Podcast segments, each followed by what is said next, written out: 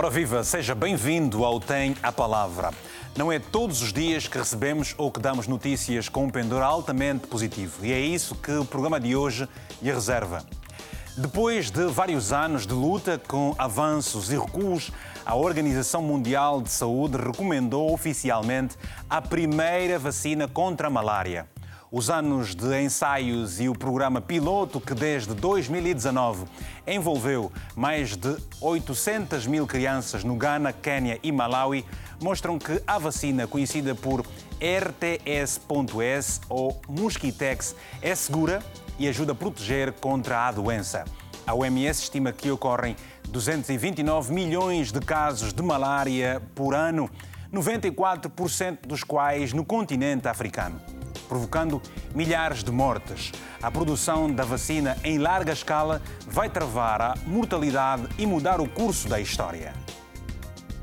Today, the RTSS malaria vaccine, more than 30 years in the making, changes the course of public health history. We still have a very long road to travel. But this is a long stride down that road.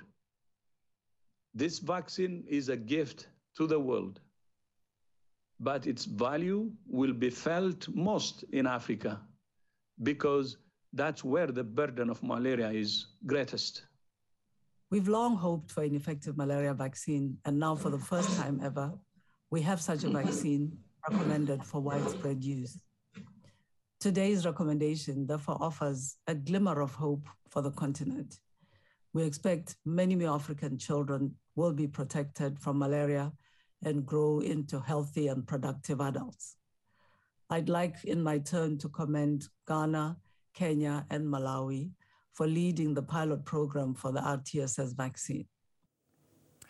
E é sobre a aprovação da vacina da malária que vamos abordar no programa de hoje, de todas as quartas-feiras, a partir das 10 horas, naturalmente, eh, horário de Lisboa para o mundo todo, em diversas plataformas de comunicação. São meus convidados Baltazar eh, Cadrinho, diretor do Programa Nacional de Malária de Moçambique, Herodes Rompão, que é coordenador do Programa de Luta contra o Paludismo em São Tomé e Príncipe, e também Franco Martins, coordenador do Programa de Luta contra a Malária em Angola. Ainda Eusébio Macete, investigador do Centro de Investigação de Saúde de Maíça, em Moçambique, e Miguel Prudêncio, investigador do Instituto de Medicina Molecular aqui em Portugal. A todos, uma saudação muito especial. E começamos aqui pelos estúdios. Uh, uh, Prudêncio, queremos perceber, demorou, mas chegou. Demorou, mas chegou. É Quais um... são as especificidades desta vacina para o mundo todo perceber? Muito bem.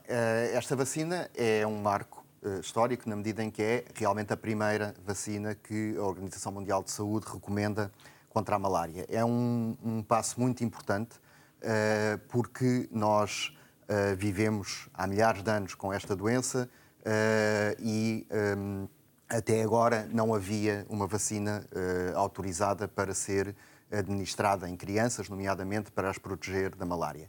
No entanto, também não é o fim da luta contra a malária. É um passo nesse sentido, mas não é o fim. Isto porque esta vacina, sendo determinante eh, na medida em que vai salvar a vida de milhares e milhares de crianças. Eh, é uma vacina que tem uma eficácia ainda relativamente moderada, na ordem de 30% de redução dos casos mais graves de malária, e, portanto, ainda há um caminho a percorrer até chegarmos a vacinas de cada vez mais eficazes e que, que permitam salvar cada vez um maior número maior de vidas. Você Portanto... se refere a crianças e, e, e, às vezes convém mesmo esclarecer a, a, a, a situação. E os adultos? As crianças são as principais vítimas da malária uh, em termos da mortalidade que esta Sim. doença causa.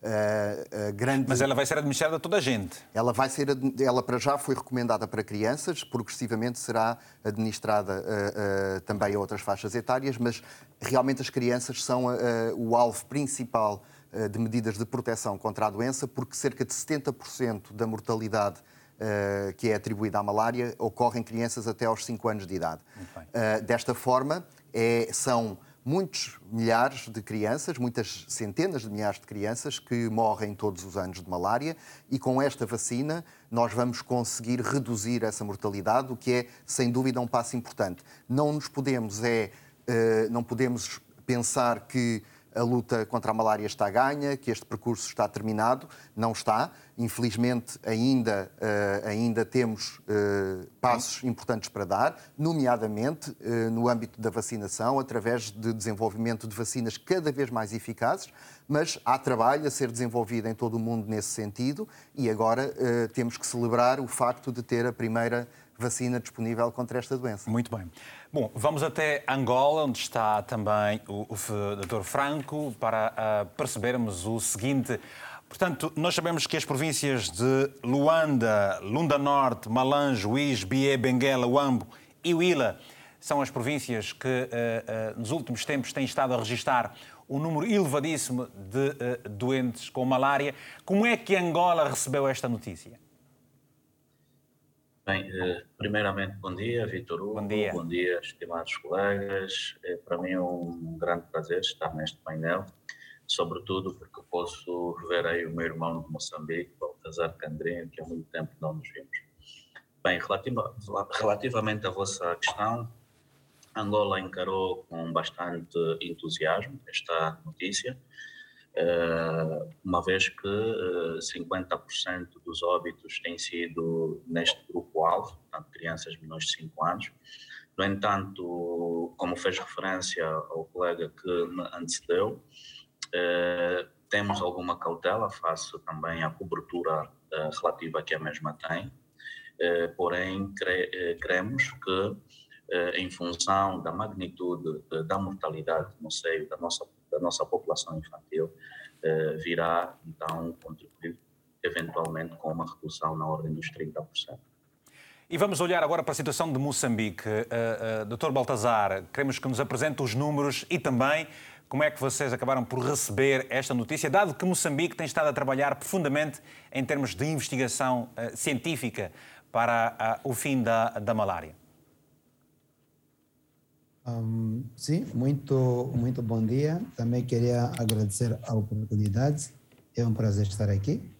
Dizer que Moçambique faz parte dos, dos 10 países que reportam mais casos de malária ao nível mundial.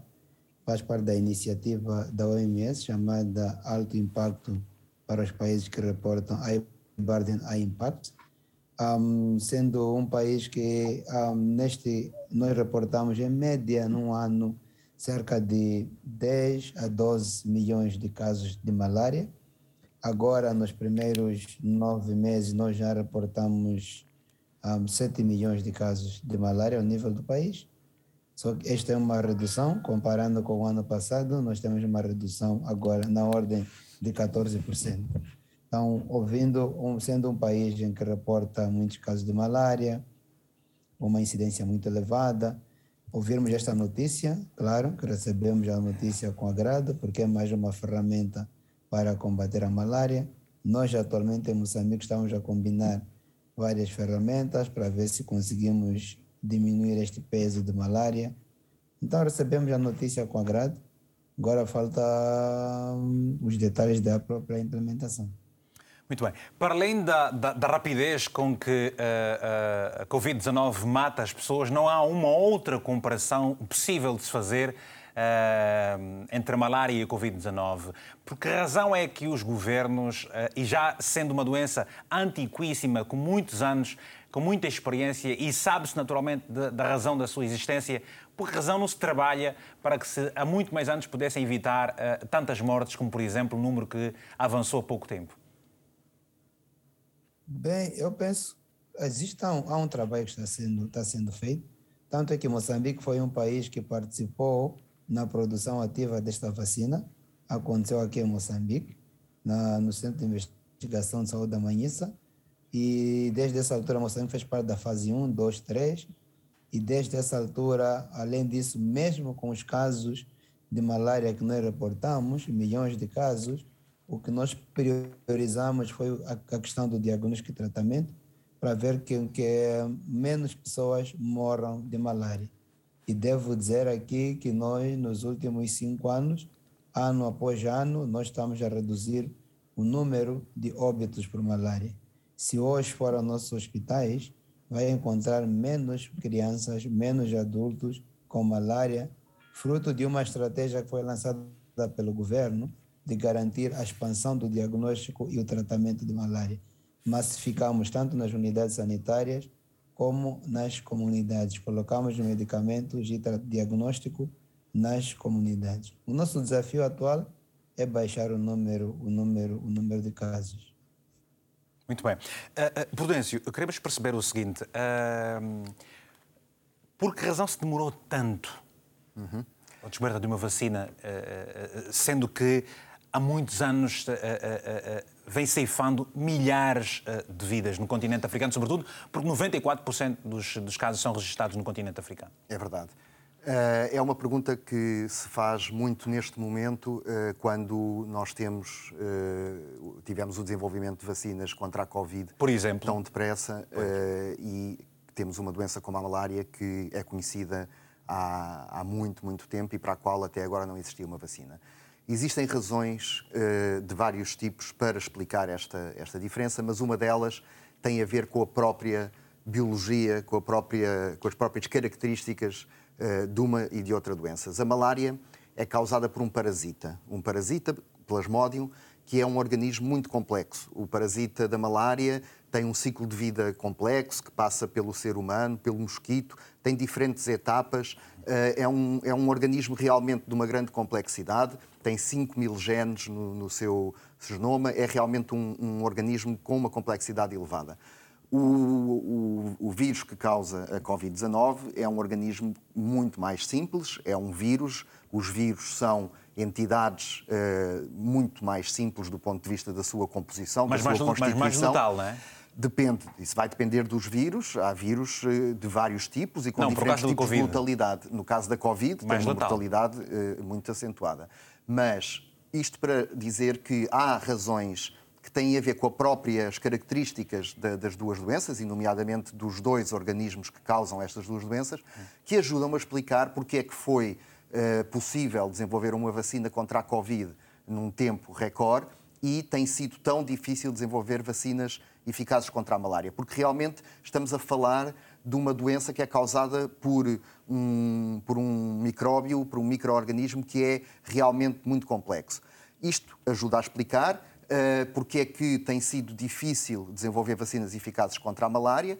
Por outro lado, também não podemos deixar de ter em conta que a Covid, quando apareceu, eh, em muito pouco tempo, houve uma mobilização muito grande da comunidade científica a nível global e houve fundos Uh, praticamente ilimitados para o desenvolvimento de vacinas contra a Covid.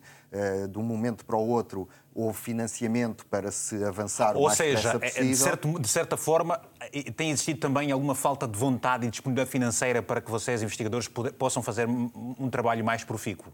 Uh, como eu dizia, há, há dificuldades inerentes ao organismo que causa a doença, mas, como tudo na vida, as dificuldades ultrapassam-se mais facilmente quando há financiamento e, uh, e, quando há empenho para as ultrapassar. Uhum. E realmente uh, o financiamento na área da investigação em malária não é sempre, ou não tem sido sempre, aquele que eh, nós que trabalhamos nessa área de investigação desejaríamos e, portanto, há limitações também ao nível da, da disponibilidade de, de, orçamento para se poder, eh, para se poder fazer eh, avanços significativos nesta área. Tendo dito isto, eh, também é importante deixar claro que há muitos laboratórios a trabalhar uh, neste problema da malária, no problema do desenvolvimento de vacinas contra a malária. Portanto, existem uh, apoios para o fazer, não têm a dimensão que nós gostaríamos, uh, que nos permitiriam, porventura, avançar mais depressa, se não estivéssemos, por vezes, um pouco limitados pela, por algumas dificuldades a nível do financiamento. Uhum. E, portanto, nós temos aqui situações que são diferentes entre a malária e a Covid, desde logo pelo tipo de, de, de, de microorganismo que causa uma e outra doença, mas também em termos do financiamento que foi disponibilizado para, para investigação numa e noutra área. Muito bem. Bom, e temos agora a mensagem, antes de voltarmos a Angola, uh, para ouvirmos o, o, Franco Martins, temos o, a mensagem do Belarmino Afonso, está em Luanda, Angola, e que diz o seguinte: reconhece que a aprovação da vacina contra a malária representa um grande feito para o OMS e esperança para os países subdesenvolvidos. Todavia, na minha opinião, esse desidrato só não foi alcançado antes por se tratar de uma enfermidade típica do continente africano. Bom, eu vou pedir agora, a, a, a, vou pedir daqui a pouco o comentário dos meus convidados, mas antes da chamada, vamos até São Tomé e Príncipe, onde está o telespectador Amed dos Santos. Bom dia, Amed. Estamos a falar sobre a aprovação uh, uh, da, pela OMS da nova vacina contra a malária. O que é que nos tem a dizer, se faz favor? Uh, bom dia, Vitor Hugo Mendes. Bom dia a toda a equipa técnica da RTP do programa Tinha Palavra. Obrigado. E todos os telespectadores que neste exato estão. Só para retificar, Vitor Hugo Mendes, meu nome é Medidas Neves. A Medidas Neves, muito bem. Faz favor. Uh, Vitor Hugo, eu, é, uma vez que nós assistimos o mundo inteiro que a malária é uma doença típica do continente africano, demorou-se o aparecimento ou para as comunidades científicas descobrir uma vacina contra esta doença que tem cifrado a vida de milhões e milhões dos africanos em quase todo o mundo. E desde já meus parabéns para a Organização Mundial pelo trabalho feito de forma a dar uma esperança, de trazer essa luz verde que a sociedade africana carecia muito. Desde já, é, esta vacina chega numa boa hora para dar resposta a todos os desafios que todo mundo enfrenta, especialmente o mundo africano, e para dizer que diretamente em São Tomé, São Tomé previu-se para este ano aproximadamente 1.950 casos de malária, ou melhor, de paludismo mais direta, mas mal terminou este ano já temos já 2.166 casos. Isso significa dizer que houve um avanço, um aumento espontâneo de casos, onde São Tomé também estava previsto para quando 2000 e 2025 São Tomé se fosse inibido da malária para receber-se um certificado de mérito, sendo o primeiro país do mundo a, eliminar de vez com a malária do seu território para a realidade, estes dados, este resultado, este objetivo ainda está aqui dessa sorte, porque nós estamos a assistir o aumento exponencial de malária em São Tomé e Príncipe. Daí, eu felicito o Gabinete, Gabinete Mundial da Organização Mundial da Saúde com o aparecimento desta doença. Queira que isto já, eh, queira que isto possa se implementar com maior brevidade, porque a sociedade africana, o continente africano clama muito rápido por uma vacina, porque digo a pandemia da Covid-19 é recente, nós conseguimos a vacina. Creio que a malária também tenha, com o aparecimento desta vacina, poderá dar já diretamente resposta a esta realidade em que vivemos em todas as Áfricas. Amedi das Neves, muito obrigado pela sua participação a partir de São Tomé e Príncipe. E, como disse muito bem, São Tomé e Príncipe esteve entre os oito países uh, com o potencial para eliminar a malária até 2025, como ele disse.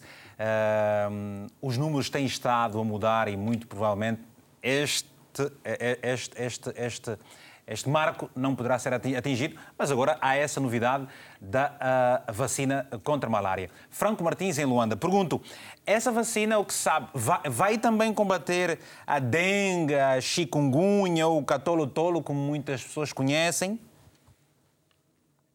Bem, Vitor Gomes, essa vacina é específica para a prevenção da malária uhum. e particularmente para um parasita que, muito, que é o mais frequente no nosso contexto, que é o Plasmodium falciparum, que está associado à transmissão de malária, de malária grave.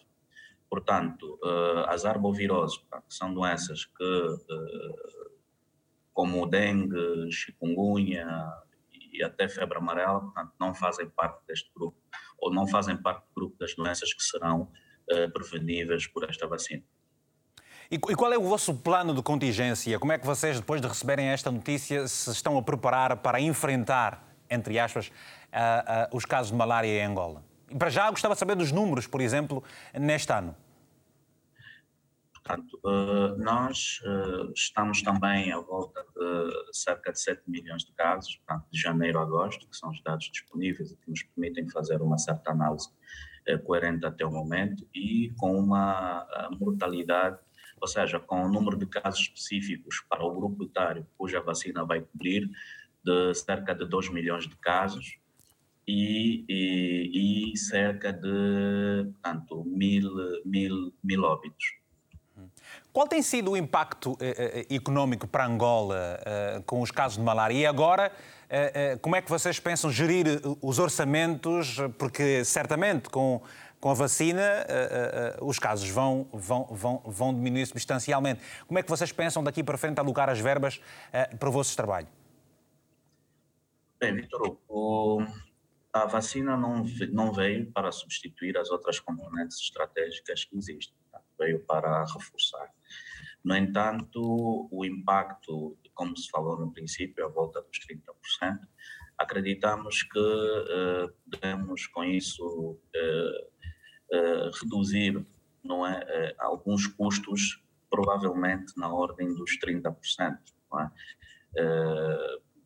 crianças, sobretudo que poderão não precisar de redes mosquiteiras, como sendo o grupo-alvo, um, têm recebido redes mosquiteiras através da, da, da, rotina, também através do programa de vacinação. Uh, os internamentos irão reduzir e também, como tem sido o grupo que mais uh, se complica com anemia, e isso portanto, implica custos com insumos de laboratório para para a transfusão de sangue, portanto, há, haverá também algum impacto na redução deste, destes insumos. No entanto, eh, como não temos ainda um preço da vacina, não nos permite aferir com maior assertividade eh, qual será efetivamente a redução eh, do custo. Muito bem.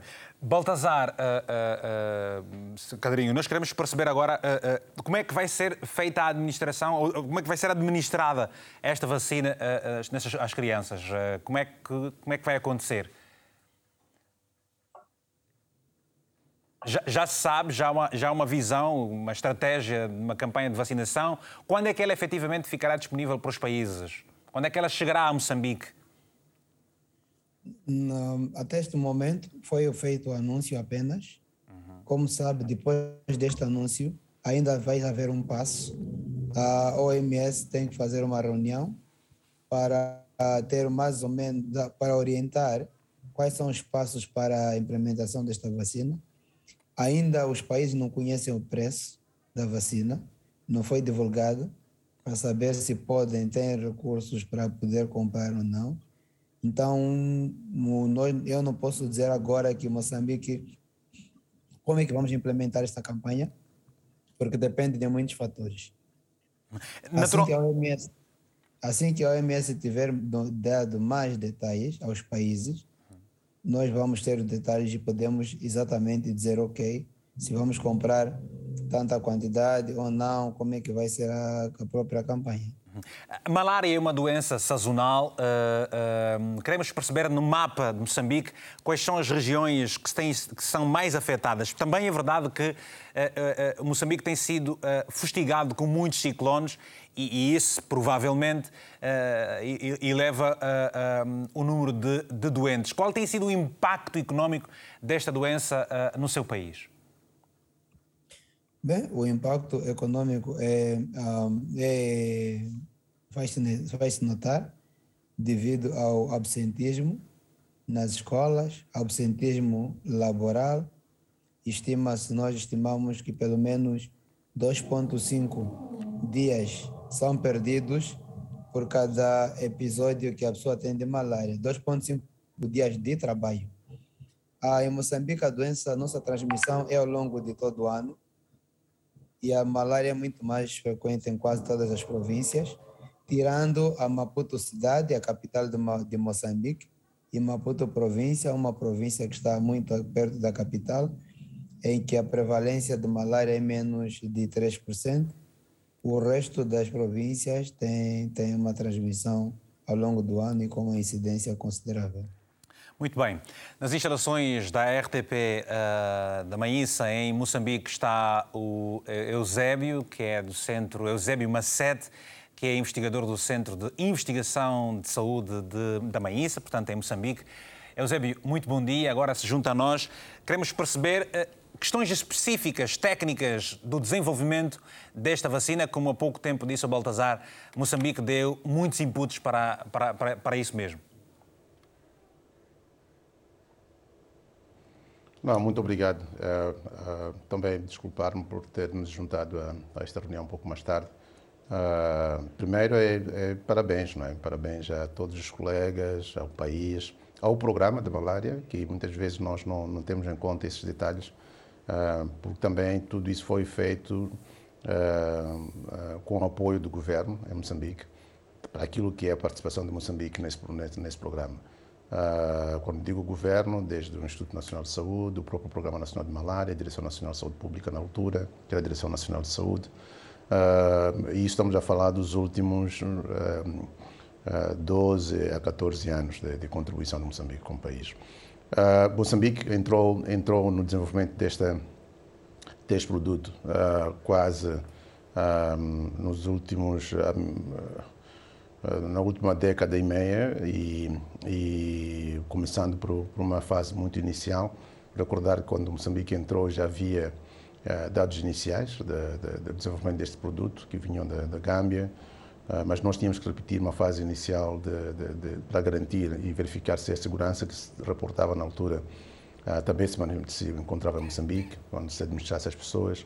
Foi uma primeira fase muito pequena, em, em, num número muito pequeno de sujeitos, eh, que consideramos a fase 1. Depois passamos mais tarde, eh, dois, três anos mais tarde, isso estamos a falar do ano 2000, final do ano 2001, 2002, eh, passamos para o grande estudo de, da prova do conceito, que foram cerca de 2 mil crianças, e aí é que toda, toda a comunidade de parceiros que estava ao redor deste programa de desenvolvimento dessa vacina teve que sentar de forma integrada e decidir o, o que se chama normalmente do go não go, quer dizer, avançar ou não avançar com o produto. Por que nessa altura havia esse desafio? Porque, como todos sabemos, a, a eficácia desta vacina é relativamente moderada daquilo que se poderia esperar em muitas vacinas clássicas que nós já encontramos no mercado. E havia esta discussão em sabermos se com esta, com esta eficácia uh, e o, perfil de, de, de segurança que se, que se, tinha, que era bastante seguro, e também, por outro lado, daquilo que era o peso da doença a nível internacional, incluindo na região africana, uh, valeria a pena avançar. E decidiu-se avançar. E, e penso que foi uma boa decisão na altura. Uh, depois veio, vieram pequenos estudos de verificação de volumes e outras questões mais, mais específicas, mas o passo seguinte grande, que foi o que realmente Moçambique contribuiu para um passo para frente, é, foi a, a, realização do estudo grande de fase 3. Acha, acha, acha que a África, acha que a África, Eusébio, tem uh, uh, contribuído pouco, tem uh, feito um pouco investimento em termos de investigação científica? Eu penso que não. Eu penso que não. a África, para aquilo que são suas prioridades, tem buscado todas as formas de fazer a pesquisa.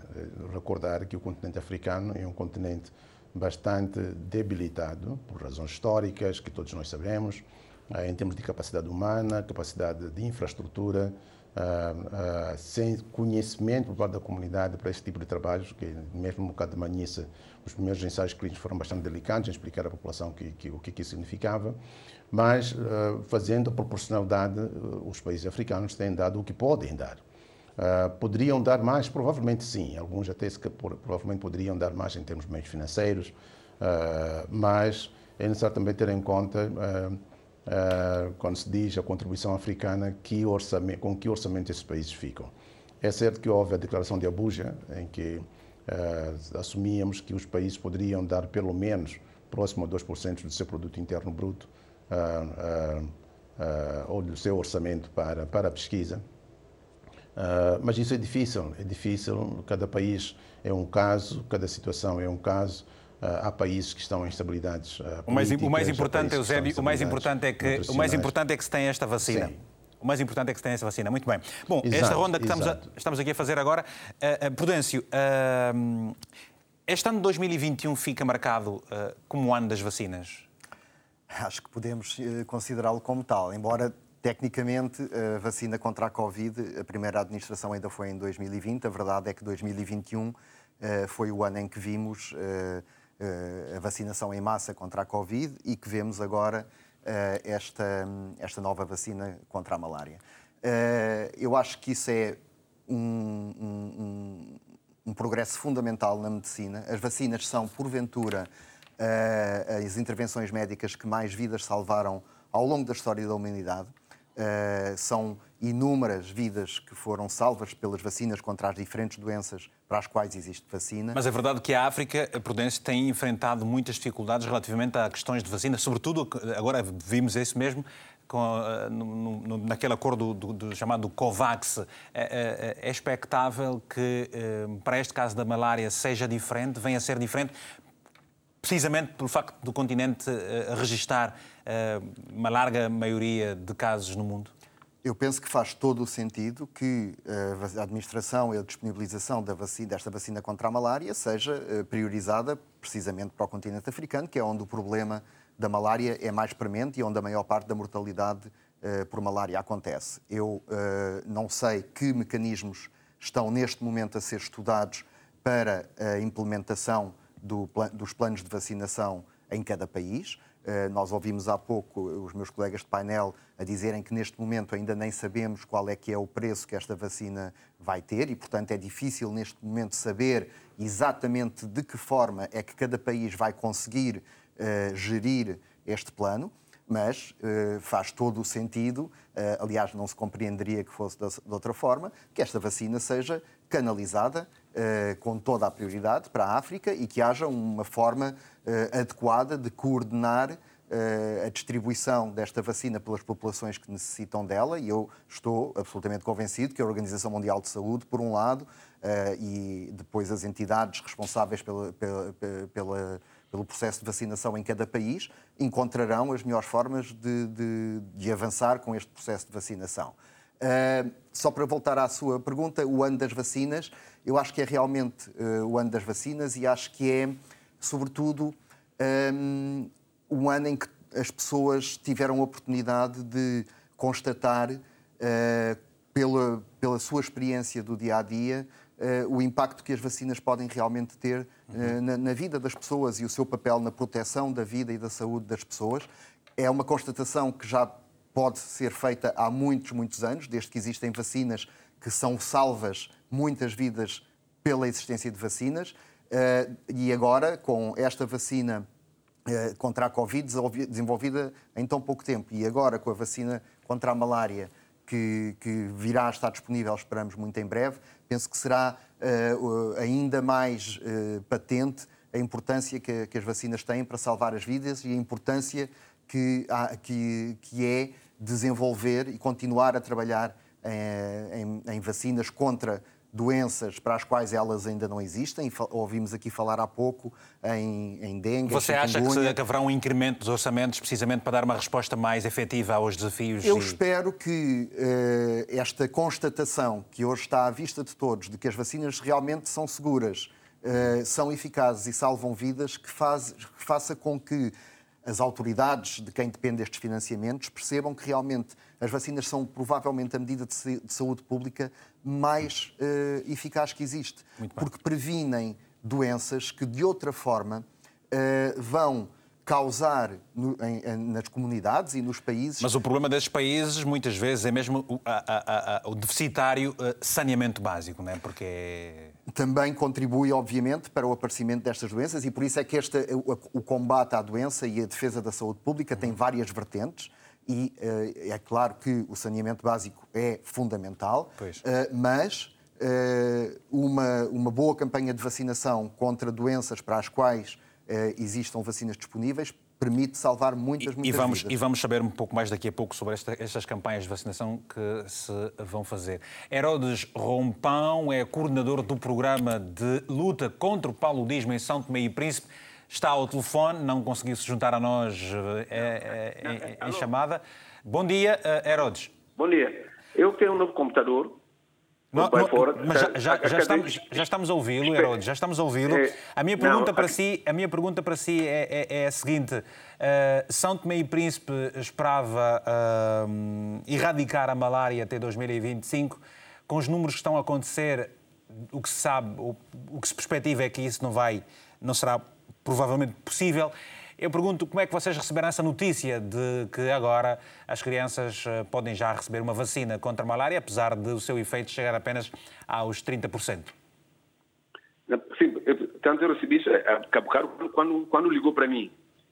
Foi para fora. E nós estamos a fazer um grande esforço para eliminar o paludismo em eh, 2025. Uhum. Mas só que, eh, com essa questão de, de Covid-19, tem, tem contribuído para uh, disparar alguns casos que tem.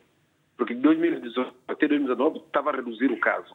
Mas quando chegou 2019, ou 2020, começou a disparar os casos. Nesse momento, nós, nós, estamos a fazer um grande trabalho de pulverização, de, também de, de pulverização, e vamos também espalhar o, que estamos falando de mosquiteiro uhum. a nível tanto de tanto de, de todas as casas, a, a busca ativa e também, também a parte entomológica. Nós estamos a fazer um rastreio a nível de três distritos que eram, que eram considerados como epidemia, que é Lobata, Água Grande e Mesós. Então, nesse rastreio de criadores, já se descobriu um conjunto de criadores e é uma equipa que está, uma equipa que está querendo aplicar a larvacida. Então, com essa questão de vacina, pode até também vir dar uma contribuição que pode, mesmo até 2025, nós eliminar mesmo, portanto, o, o paludismo. Porque uh, eu, eu depois, portanto, eu até, se, se enviar o seu, portanto, o seu, o seu, portanto, no seu e-mail, portanto, eu vou, eu, portanto, eu vou enviar até uma foto de número de criadores que nós fizemos, uh, portanto, a nível, uh, de, de, tanto de, de, agosto até, até agora, em Lobata, Água Grande e, e portanto, em Mesocha. E nesse momento estou tentando aplicar também uh, tanto a larvacida.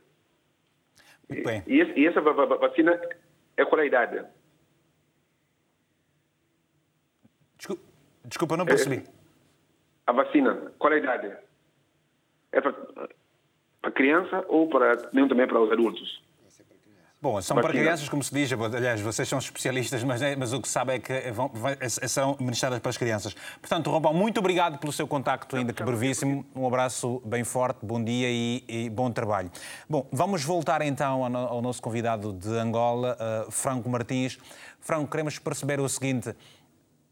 Uh, uh, vamos, ao, vamos ao, Baltazar uh, Cadrinho, que é o diretor do Programa Nacional de Luta contra a Malária, para, para, para perceber que, que outros trabalhos do ponto de vista social vão ser agora desenvolvidos também para que se continue a reduzir os números de malária que o país registra e, e, e outras estratégias que o governo tem implementado para o futuro. Quais são?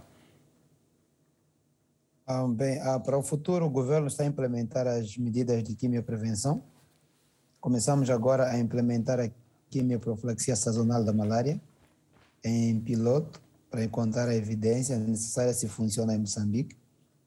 Vamos começar a implementar o tratamento intermitente preventivo para as crianças também em Moçambique. Vamos, todas essas, essas medidas vão, vão estar ligadas as tradicionais, as, as redes mosquiteiras, e nós agora estamos a usar as redes mosquiteiras impregnadas com novos inseticidas de nova geração. Então, vamos continuar a intensificar o manejo de casos, o diagnóstico e tratamento de malária nas unidades sanitárias e nas comunidades. E não menos importante, duas ações. Uma é a comunicação para a mudança social de comportamento, fazer campanhas de comunicação, de modo a educar, ensinar a, a população os sinais e sintomas de malária, o perigo de malária e a usar as medidas de prevenção. E também a melhoria da nossa qualidade de dados que nós reportamos, para termos dados de melhor qualidade, que são reportados atempadamente, com a devida qualidade, para podermos aferir, sabermos que realmente o número de casos que Moçambique reporta são os reais e refletem o que está acontecendo no terreno. Muito bem. Muito obrigado, eh, Baltazar eh, Cadrinho, pelas explicações que nos esteve eh, a dar e sabemos que nos vai deixar mais cedo, precisamente por outras responsabilidades profissionais. Muito obrigado e contamos consigo numa próxima oportunidade. Bom dia. Bem, temos agora a, a chamada Dr. Filomeno Fortes, que é uh, diretor do IMH-MT, do IHMT de Lisboa. Uh, Dr. Filomeno, queremos perceber exatamente as grandes vantagens eh, e esta novidade em torno da, da malária que eh, a OMS acaba de anunciar? Bom dia, bom dia aos uh, integrantes do programa, bom dia aos colegas do programa, dos programas da malária uh, da, da nossa lusofonia.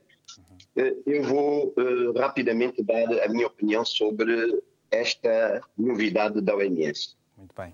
primeiro, para contextualizar, dizer que qualquer vacina, qualquer medicamento seja aprovado, a avaliação é feita principalmente com três grandes parâmetros primeiro parâmetro é a segurança. No caso desta vacina, da RTS-S, eh, eh, ela é segura a partir do quinto mês até ao quinto ano de idade. E o segundo parâmetro é o impacto, e eh, está claro que o impacto desta vacina no primeiro ano são 55%, é o máximo que ela deu, e no final do primeiro ano cai para 36%. Eh, é uma vacina que necessita de três doses eh, de rotina e mais uma de eh, reforço. Portanto, temos aqui já um, algum constrangimento em relação à eficácia desta vacina. Doutor Filomeno, qual é, qual é a distância de tempo para a primeira, a segunda e a terceira dose, como, defende, como, como, como nos avança? As doses normalmente são dadas com intervalos de 30 dias, 4 semanas. Ok. E, e depois é preciso dar, fazer o, o, reforço da quarta dose. Eh, há outro inconveniente em relação à eficácia desta vacina, é que ela é específica para o plasmódio falcíparo. E como nós sabemos, existem cinco espécies de plasmódio. Em África, eh, predomina efetivamente o plasmódio falcíparo mas uh, noutros países, como no Brasil, o Plasmodium vivax tem um peso bastante importante. Portanto, é uma vacina que não vai ser utilizada naturalmente em áreas endémicas uh, em que o Plasmodium vivax é o parasita predominante. Doutor Filomeno, eh, os países, portanto, sobretudo Angola, que esteve no 13º lugar com 20% do total de casos a nível do mundo, o que é que estes países devem fazer ou devem continuar a fazer? Olha, eh, eu queria, antes de responder a essa, queria colocar a questão da viabilidade desta vacina. Faz favor, doutor. O primeiro ponto tem a ver naturalmente com os custos, e nós sabemos que o, o Gavi vai precisar de mobilizar milhões de dólares para a produção da vacina. O segundo constrangimento na viabilidade tem a ver com a cobertura sanitária, e os nossos países têm coberturas sanitárias uh, abaixo dos 60%. E o terceiro constrangimento tem a ver com a cadeia de frio. Temos ah, muitas dificuldades com o equipamento e temos dificuldades também com a questão da energia elétrica. Portanto, uh, eu continuo a, a, a pensar que devemos priorizar o diagnóstico precoce, o tratamento rápido e adequado dos casos. Devemos continuar a implementar as medidas preventivas, nomeadamente o saneamento do meio, a luta antivectorial seletiva, portanto, não uma luta antivectorial anárquica. Devemos manter a quimioprofilaxia aos grupos de alvo, aos grupos-alvo. Neste caso, os grupos-alvo são uh, as crianças com menos de 5 anos e as mulheres grávidas. E o uso das redes mosquiteiras. Uh, também temos que ir ao nível macro e pensar que a malária é um problema da pobreza.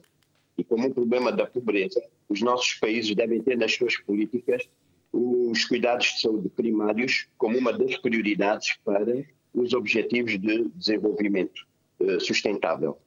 Portanto, seria rapidamente eu tinha informado. Doutor, eh, eh, portanto, eh, há um longo caminho a percorrer. O que, o que se pode dizer é que os países, numa linguagem mais popular, não devem de modo nenhum baixar a guarda. Essa é a mensagem principal. Essa é a mensagem principal.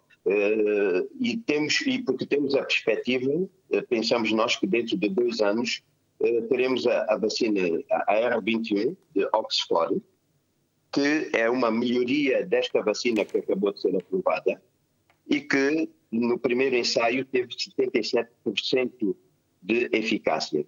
A OMS preconiza que a partir dos 75% temos uma vacina bastante viável com o impacto adequado. Esta vacina vão ser três doses com intervalos também de quatro semanas e penso que estará disponível nos próximos dois, três anos.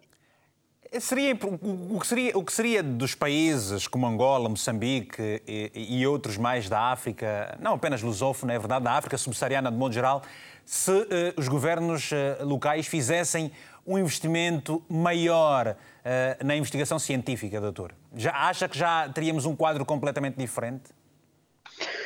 Nós temos estado a trabalhar nesse sentido para principalmente no diagnóstico diferencial dos, eh, daquilo que nós chamamos dos síndromes febris suspeitos de malária.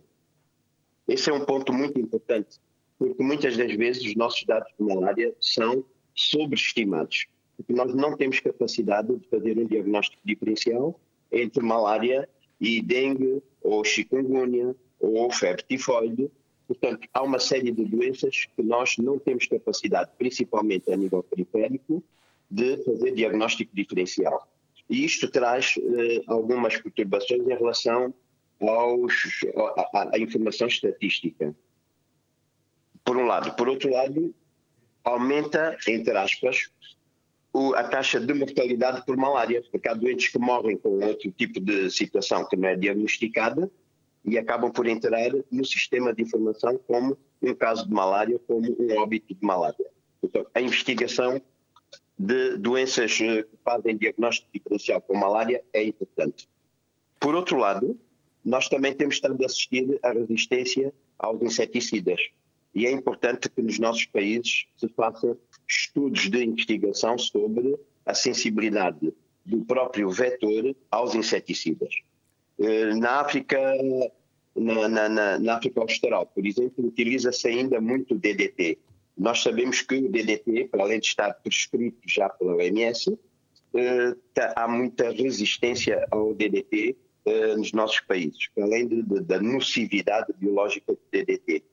Em Angola, dos estudos que nós fizemos, e eu estive na origem desses estudos, nós comprovamos que havia mais de 45% de resistência ao DDT. Então, a investigação científica deve contribuir efetivamente para medidas eficazes. Doutor Filomeno Fortes, muito obrigado por se ter disponibilizado a, a, também comentar esta novidade que alegra os países, eh, sobretudo da África subsaariana, onde mais de 90% dos casos são registados. Muito bom dia e bom trabalho. Bem, temos agora também a Raquel Gomes ao telefone, a enfermeira e especialista em pediatria, está na cidade do Porto. Raquel, muito bom dia.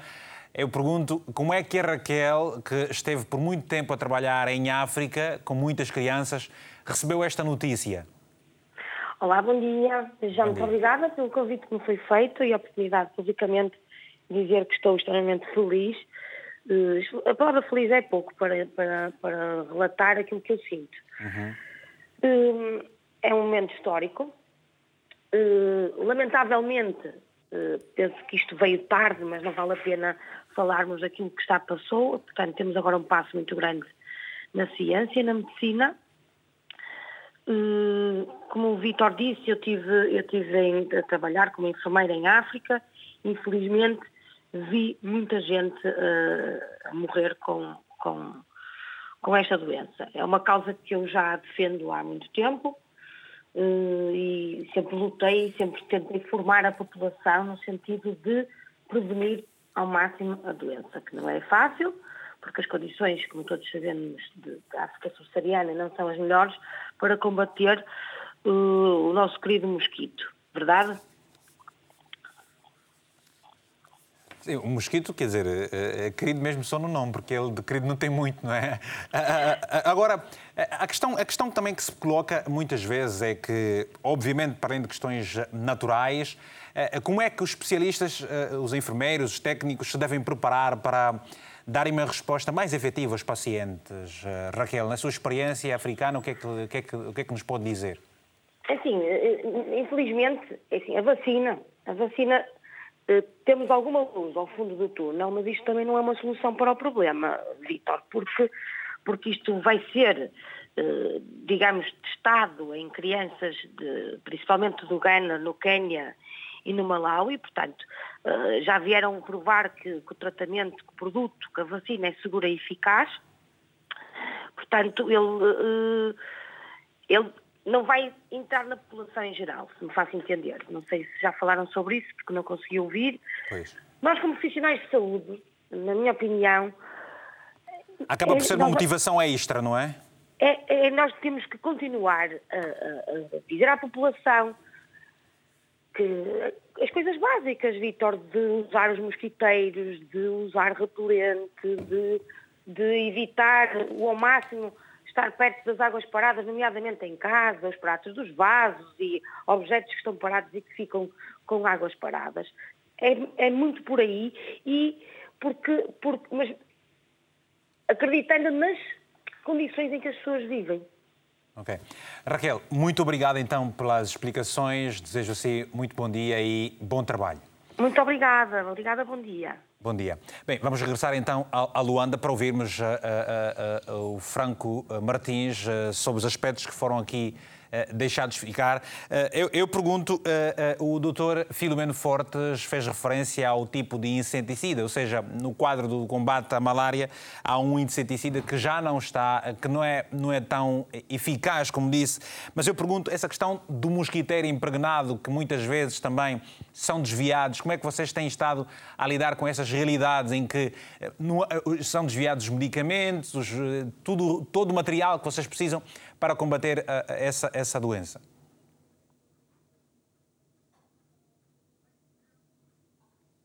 É só ligar o seu microfone, faz favor, tem que ligar o seu microfone. Ok, ok. Peço Muito bem, já, já está melhor, já está melhor. Bem, na verdade, nós, uh, programa, temos um plano que é de distribuição de medicamentos e não gratuitos? evidências uh, Sim, eh, temos vias, não é? Temos via OGE e via também parceria. Como sabe, existem alguns parceiros que têm apoiado o programa da malária eh, em algumas províncias e, também o, tanto o governo tem feito não só a cobertura destas mesmas províncias, mas, portanto, todo o território nacional. Claro que o que tem dificultado para nós é, sobretudo, o subfinanciamento, que que, que, que, que vêm plasmadas no, no plano estratégico uh, para garantir a sustentabilidade das intervenções que são desenhadas em função das evidências que, o programa tem, em função das diferentes pesquisas operacionais que vem desenvolvendo.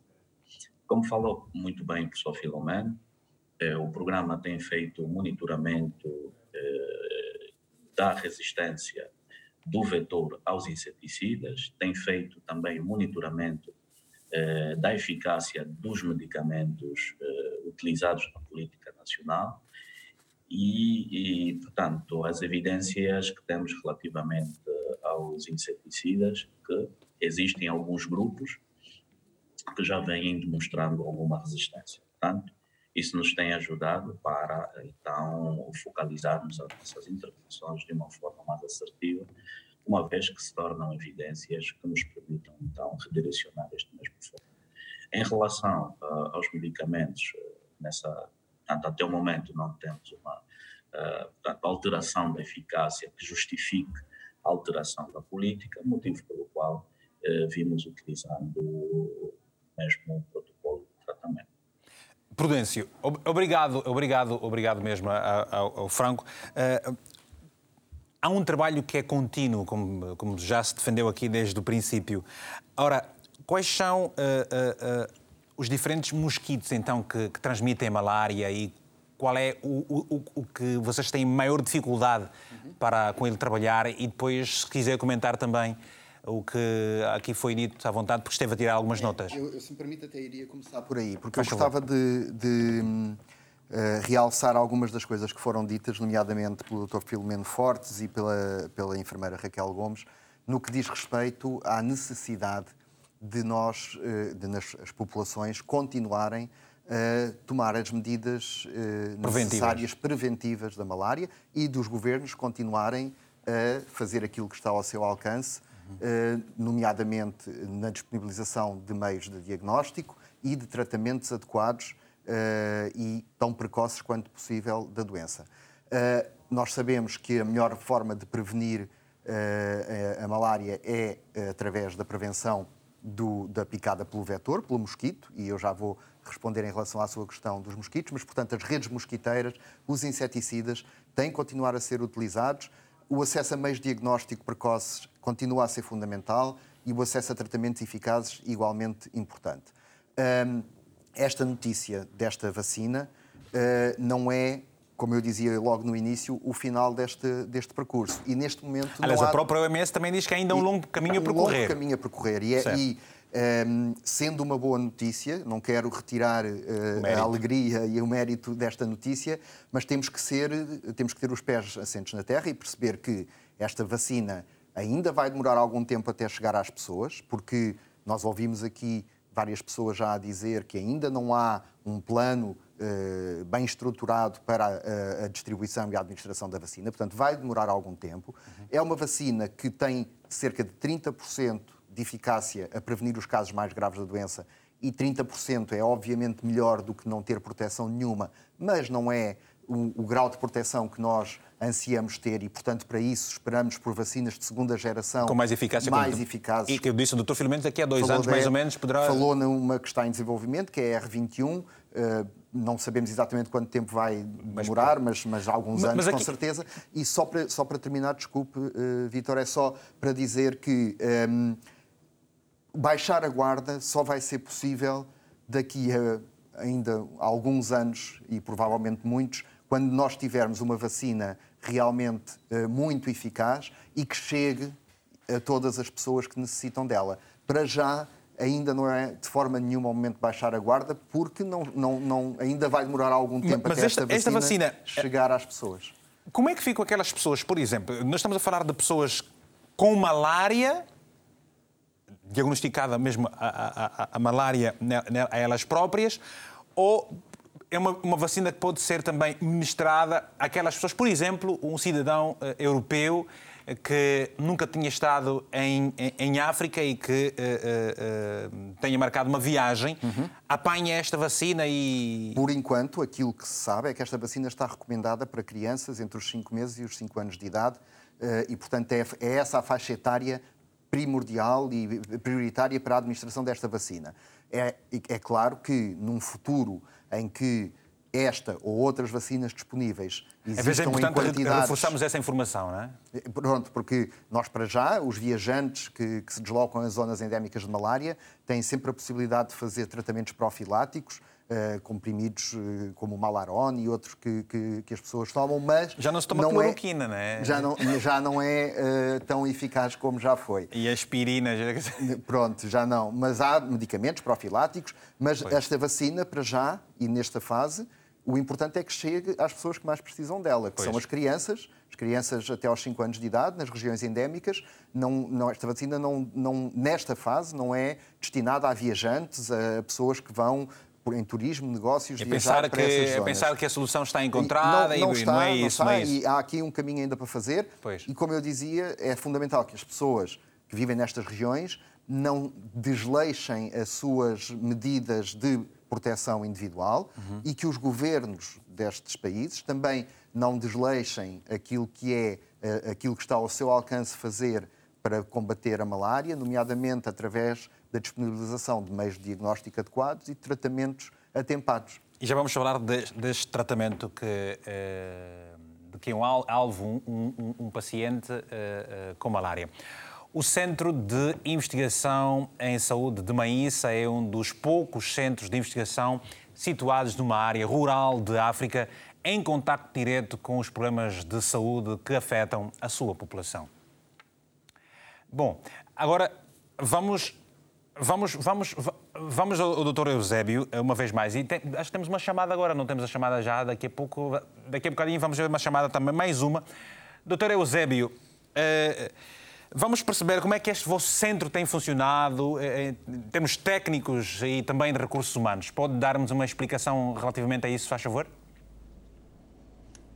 Sim, primeiro queria, queria tal como o Vítor comentava uh, em momentos anteriores, claramente o aparecimento desta, desta, deste anúncio uh, também fez-se bastante claro de que os países e as comunidades uh, não deveriam assumir este anúncio como uh, o aparecimento de uma solução mágica dentro do espectro das, das medidas de, de, de controle, que atualmente os programas dedicam-se ao controle, que, se, que, se, tem para a malária. já, foi, já foi referido aqui a questão da eficácia, e, devo dizer que não é a única vacina que tem uma eficácia moderada comparando com aquilo que se desejaria. O que estamos a dizer é que é uma doença importantíssima para aquilo que é o peso que esta doença representa para os países. Uh, as medidas que atualmente existem ainda não são uma solução definitiva e temos mais uma solução que nos aparece para uh, juntar-se às outras e, e poder, se calhar, adicionar mais uh, alguma forma de reduzir o peso dessa mesma doença. Segundo aspecto muito importante, temos de ter em conta que é das primeiras vacinas contra um parasita que aparece e a sua complexidade tecnológica, complexidade de, de, de, desenvolvimento, por aí em diante, é totalmente diferente daquilo que nós estamos habituados. Então, claramente, há um passo importante, científico, no desenvolvimento de, instrumentos para, para aliviarmos da malária. O segundo aspecto, já foram aqui mencionados em relação à administração, os grupos-alvos, a questão dos viajantes foi muito bem respondido, que atualmente os meios que existem para uh, os viajantes Cada país já tem as suas normativas, as consultas dos viajantes e das instruções que são necessárias para a prevenção, principalmente viradas para a quimioprofilaxia. A quimioprofilaxia também faz parte dos vários instrumentos, o Dr. Candrinho disse muito bem, Moçambique está a embarcar agora no, no, no tratamento quimoprofiláctico uh, sazonal. Só, só para, uh, uh, Eusébio, só para descodificar aqui a, a, a terminologia, profilaxia é uma espécie de prevenção que não deve ser ou pode ser, uh, pode ser seguida sem um aconselhamento médico, por exemplo? Quando está dependendo dos, dos, do que os países estabelecem, muitas vezes nos países africanos, onde isso já está em implementação, os programas nacionais é que orientam a implementação na grande, na grande maioria desses, desses programas Quer dizer, o que acontece na mulher grávida são programas, por exemplo, Uh, para, para, para, a prevenção da, da, malária na gravidez, são programas que se enquadram nas consultas pré-natais e que o governo tem pleno controle de quanto que administra, quantas mulheres estão a receber, em que região, eh, a idade das mulheres que estão a vir às consultas, independentemente do nível de cobertura que isso pode, pode alcançar. E eu penso que é através disso, devido à exiguidade dos recursos, que os governos preferem ter um controle muito direto da, da, da, eh, dessas ferramentas para a sua maximização. Agora, indo à questão do centro, eh, logicamente eu agora não estou em pleno no centro, eh, já faz, já faz uns meses que estou numa outra instituição, continuo a dar meu apoio sempre que possível, mas acompanho que o centro continua a ter a ter a sua dedicação tal como Mas apesar como apesar fez, de não apesar de não apesar de não mais estar em louco há uns meses conhece todos os meandros obviamente sim, do sim. centro e, e, quando chega exato, uma fase exato, exato. e quando chega uma fase como a que o mundo chegou com esta vacina. Quais serão os próximos passos? Olha, os próximos passos, uh, uh, primeiro, para além de toda a festividade e a, e a, emoção que todos nós temos, acima de tudo a expectativa que nós temos para com isso, é aguardarmos por aquilo que a OMS vai nos dizer. A OMS deu um passo muito importante, depois de vários passos que tinham sido dados, por exemplo, com a Agência Europeia de Medicamentos, através do artigo 58, que permite avaliar produtos novos que não vão ser usados dentro da União Europeia. Uh, depois passou para o SAGE, o SAGE deu a sua opinião na altura com precaução, né, recomendando que se fizesse uma avaliação piloto nos três países, que aqui foram mencionados, Ghana, Malawi uh, e Quênia. Esse processo está a correr.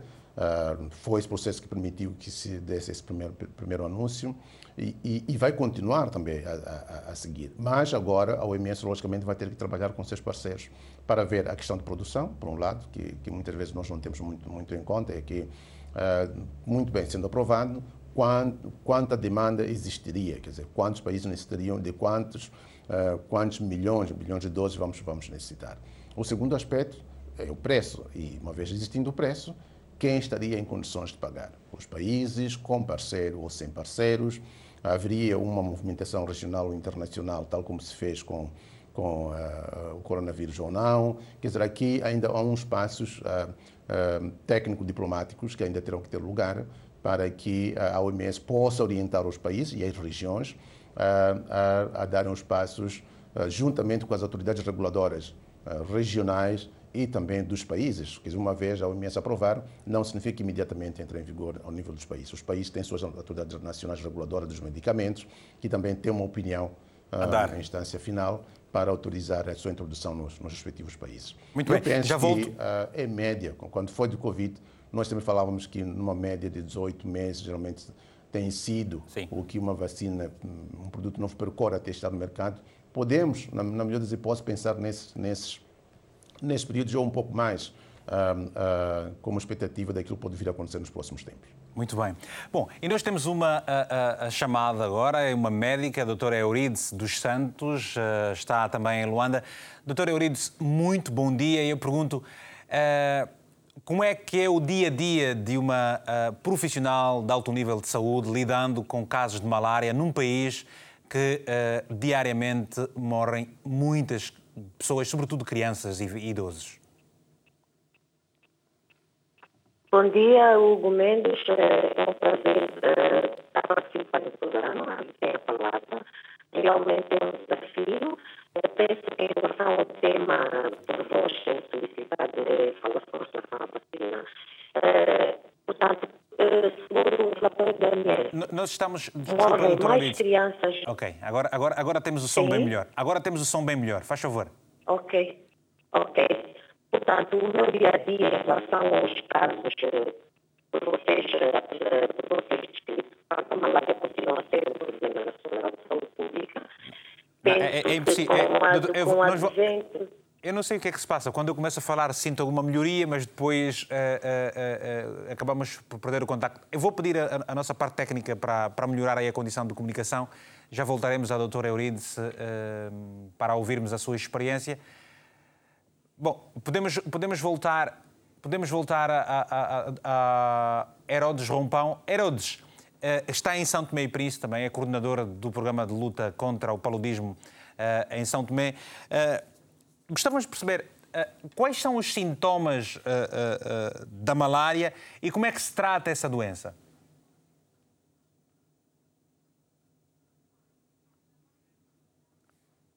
Não, não temos o Herodes agora. Uh, Doutor Eurides, está aí para nos dar então conta desta, desta, desta, desta questão? Faz favor para nos responder a essa questão? Pode ser? Ainda não temos também a doutora Eurides. Bom, é uma pena, mas vamos, vamos- temos, temos sim o, o- o Franco Martins. Franco Martins, por favor, uh, uh, uh, como é que se diagnostica a, a- a doença? Uh, como é que se trata também a malária?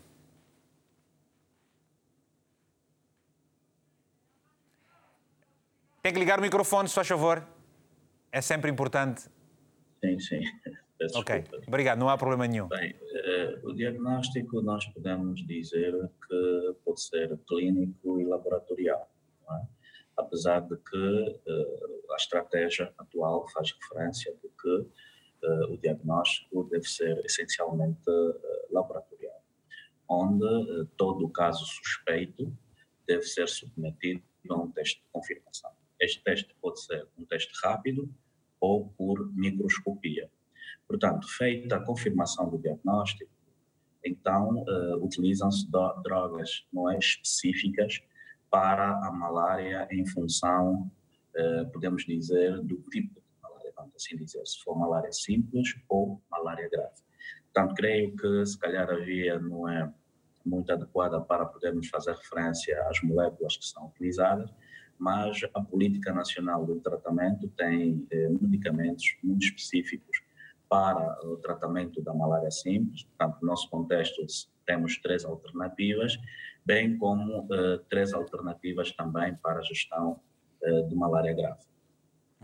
Temos sim, vamos retomar então a nossa chamada com a doutora Euridice dos Santos em Luanda, médica que nos vai falar da sua experiência de trabalho.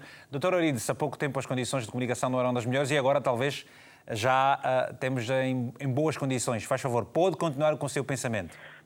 Bom dia, perfeitamente melhorou a condição de comunicação. Certo. Portanto, corroboro com as palavras do, do, do convidado que mais antecedeu no painel. É realmente um desafio. Continuo a dizer que a malária é uma, um problema de saúde pública.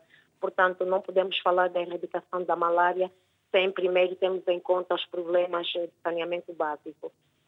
como o colega acabou de referir, penso que é médico também, eh, com o advento dos testes rápidos para o diagnóstico, estes, estes sim é que nos permitem dizer a positividade em relação ao plasmódio, depois partimos para o método microscópio, que é a quantificação. Portanto, a, quantifica, a quantificação do número de parasitas por milímetro cúbico é que nos vai dar a quantidade da parasitemia e as suas respectivas disfunções. O tratamento para esta, esta doença é feito em função dos padrões de gravidade que o próprio programa aqui nos mostra e a própria quantificação da parasitemia. Depois, associadas às disfunções, então vamos partir para os medicamentos de primeira linha, os medicamentos de segunda e terceira linha. Também temos as drogas que são dadas por via oral, esses, claro, para as malárias não complicadas. Doutora Euridice, eh, eh, quais são as principais recomendações que os médicos dão ah, aos cidadãos? Eh, o que é que acha que os governos deverão começar a fazer para lidarem com uma doença que tem muitos anos e, e mata muita gente?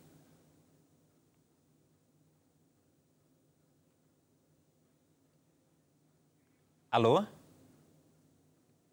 Uh, caiu a chamada da doutora Euridice. Pronto, uh, uh, vamos voltar a, a, aqui ao Prudêncio. Prudêncio, são questões várias, todas elas muito complexas. Vocês continuam a fazer um trabalho profundo de investigação. E eu pergunto, o que é que falta para os governos despertarem e, e, e, e atacarem a base do problema? Porque a base do problema é o saneamento básico. A base do problema é uh, a pobreza, em muitos casos, e o saneamento básico, e isso uh, só se resolve com um, políticas coordenadas, julgo eu, entre as diferentes regiões uh, de, das áreas mais afetadas por esta doença, no sentido de melhorar as condições de vida de, das pessoas e facilitar o acesso a cuidados de saúde e meios de diagnóstico, etc. Portanto, é um trabalho que uh, vai além da malária. Uh, a malária uma é um dos reflexos de, de, destas limitações uh, que ainda subsistem e é um trabalho que exige uma vontade política e um investimento grandes no sentido de criar condições o mais adequadas possível para a vida das pessoas. Uhum quer passar. Vamos, vamos ouvir sim, sim, rapidamente a doutora Euridice para terminar o seu raciocínio. Doutora Euridice está aí deste lado. Uh, vamos Estou continuar. Sim, Faz favor, pode continuar o seu pensamento? Olha, Vítor, acabou de pôr o, a cereja sobre o bolo. É precisamente, tem que haver políticas de governo em que permitam que as condições tenham melhoramento do saneamento básico. Portanto, se nós conseguimos eliminar o vetor, o vetor que aqui é larva, é charcos da água, portanto, eu penso que as pessoas tiverem eh, água potável, água, perdão, vão fazer com que não se criem reservatórios, como sabemos, um, a forma de, de, progressão do mosquito, não é? Se eliminarmos o fator larval, claro que vamos diminuir o índice de de, de, de, número do, de casos de malária. E é por, isso, é por isso que, por exemplo, doutora Arides, desculpa, é por isso que eh, os meses de, do cacimbo são os meses, os, os, meses em que há menos registros de casos de malária, porque há menos isso. água estagnada ah, e, por aí fora. Isso, associado à chuva, se tivermos eliminação de escoamento de águas, nomeadamente as bacias de retenção, se estiverem tratadas, claro que vamos diminuir o índice de malária. Aliás, nós só somos o fim nós somos o fim, né? nós temos efeito curativo. Temos que passar, temos que atacar a prevenção. A prevenção, eu penso que é o melhor, o melhor caminho. Chega uma altura em que vocês médicos acabam por estar uh, uh, desgastados com tanta gente a morrer com, com, com, com uma doença que uh, tem um, um elevado índice de, de, prevenção? Isso. Desgastados, pronto, também ficamos, também somos humanos, também temos o nosso sentimento, sobretudo nos jovens, com malárias com múltiplas disfunções. Muitos deles acabam ter por disfunções muito complicadas que a gente às vezes não tem como. Pronto, alguns doentes. O que é isso, malária com múltiplas disfunções, doutora? Portanto, a malária é uma, é uma doença, é uma doença que acaba por complicar múltiplos órgãos, envolve muitos múltiplos órgãos. Um dos órgãos eh, vitais é o cérebro e o outro órgão é o rim. Portanto, quando o doente apresenta malária complicada com disfunção neurológica e ou renal, aí as coisas eh, já não estão muito bem. Está a dizer, por exemplo, que muita gente que hoje está com problemas renais uh, e que tem que submeter à hemodiálise decorre do facto de terem, terem tido muitas vezes malária maltratada? É, não, porque se a malária. Não, não precisamente isso. Porque se a malária, se for um doente, por exemplo, sem comorbilidades, que a disfunção renal seja por causa da malária, estes doentes compensam. Então, logo as diálises eh, sejam feitas em tempo, em tempo de ouro, eles recuperam a função renal. Agora, há os doentes com disfunção neurológica que depois acabam por ficar com sequelas. E sequelas, às vezes, irreversíveis. Está bem, doutora Aritz. Muito obrigado pelo tempo disponibilizado para falar connosco. Desejo-se uh, muito uh, bom dia e bom trabalho. Bem, nós estamos também a terminar o programa. Vamos agora passar para as recomendações muito uh, finais. Vamos voltar a, a, a Moçambique para nós uh, percebermos os, relativamente aos trabalhos que vão, vão sendo feitos, para entendermos esse trabalho em Moçambique, o que é que Moçambique mais precisa.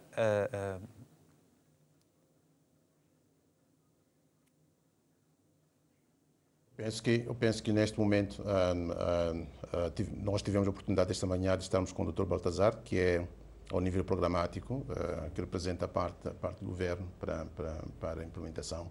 Eu penso que o que se precisa neste momento é o que os programas, não só o caso de Moçambique, mas os programas estejam muito conscientes do que, que eles têm uh, no, seu, no, no, no seu arsenal, Uh, quanto conseguem fazer com este arsenal, quer dizer, das redes mosquiteiras, da fumigação que têm, qual a cobertura conseguem ter, quais são as áreas que, mesmo apesar dessas medidas, continuam ainda, ainda frágeis Uh, e uh, em que contexto é que a vacina viria a fazer um papel adicional. Este, este é o momento adequado para fazer essa reflexão.